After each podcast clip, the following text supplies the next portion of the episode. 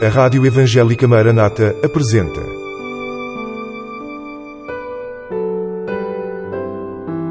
Mulheres da Bíblia. Mulheres que deixaram uma marca na história e que falam ainda hoje.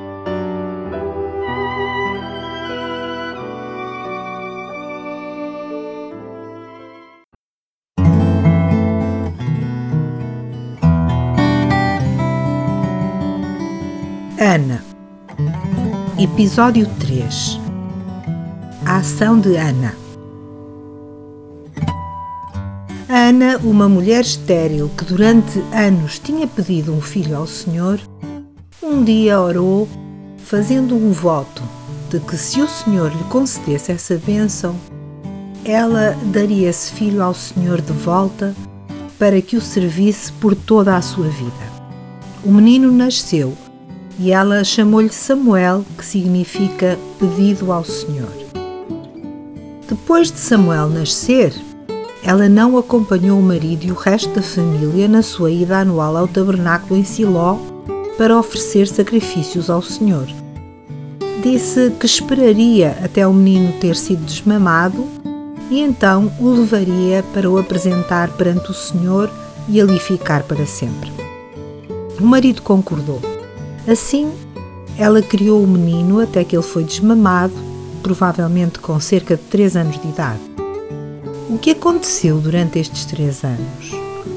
Como é que uma mãe prepara um menino de tenra idade para o deixar nas mãos de outra pessoa para sempre?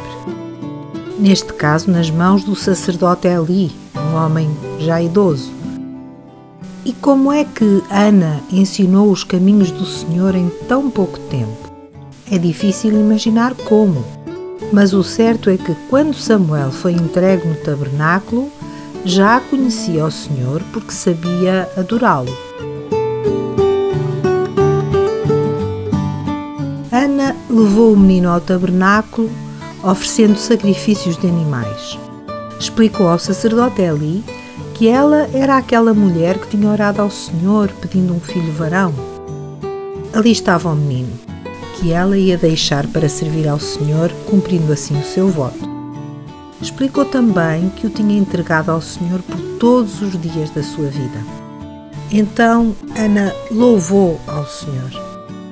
Se o Espírito Santo não tivesse registado esta oração de adoração no relato bíblico, poderíamos imaginar que Ana cumprira o seu voto ao Senhor, mas com muito sofrimento e tristeza e talvez até com uma certa relutância. No entanto, ao lermos esta oração, que se encontra no primeiro livro de Samuel, capítulo 2, versículos de 1 a 10, não ficamos com a menor dúvida que ela estava cheia de alegria. Esta oração da ação de graças começa com as palavras: O meu coração se regozija no Senhor, o meu poder está exaltado no Senhor. A minha boca se abrirá em glorificação, porque me alegro na sua salvação.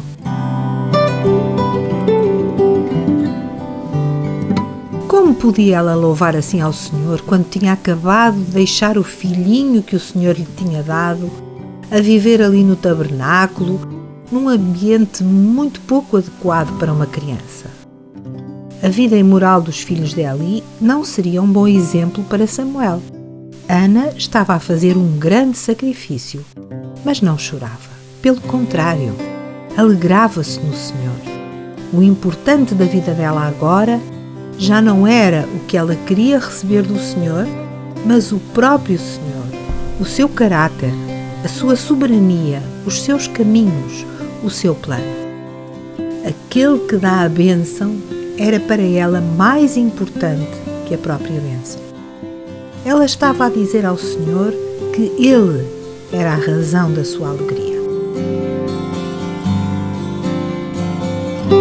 Samuel ficou no tabernáculo. Ana deixou-o ali, seguro nos braços do Deus de amor. Lemos que ele ministrava perante o Senhor, sendo ainda jovem, vestido com um éfode de linho. A mãe fazia-lhe uma túnica pequena e, de ano para ano, lhe trazia quando a família se deslocava ali para oferecer os sacrifícios. Eli abençoou o casal e eles tiveram mais três filhos e duas filhas. O Senhor não se esqueceu de recompensar Ana pelo sacrifício que ela fez ao cumprir o seu voto. Lemos também que o jovem Samuel crescia diante do Senhor. Foi o início de uma vida inteira dedicada a ele. O que distingue Ana como serva de Deus não é a sua capacidade intelectual, a sua posição de destaque na sociedade ou um grande feito heróico. Ela foi uma mulher como qualquer outra, mas o coração dela foi um coração puro. Cumpriu aquilo que prometeu ao Senhor. Não vacilou. Não voltou atrás na sua palavra, dizendo ao Senhor que não aguentava deixar o menino no tabernáculo. Ana cooperou no projeto de Deus. A fidelidade e a coragem dela contribuíram para que o Senhor cumprisse o seu projeto através da vida e do ministério de Samuel entre o povo de Israel. O Senhor agrada-se dos servos e das servas que não vacilam perante dificuldades, dos que não deixam que as situações difíceis da sua vida os impeçam de se alegrar no Senhor e de o glorificarem, passando a glória do Senhor a ter prioridade nas suas vidas. Mas o Senhor não se esquece nunca da fidelidade dos seus servos. Lemos nos versículos 14 e 15 do Salmo 50. Oferece a Deus sacrifício de louvor e paga ao Altíssimo os teus votos.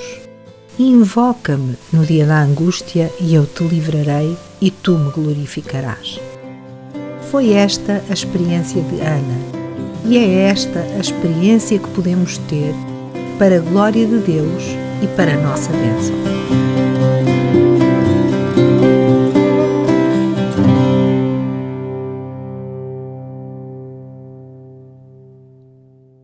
Acabou de escutar Mulheres da Bíblia. uma produção da Rádio Evangélica Maranata.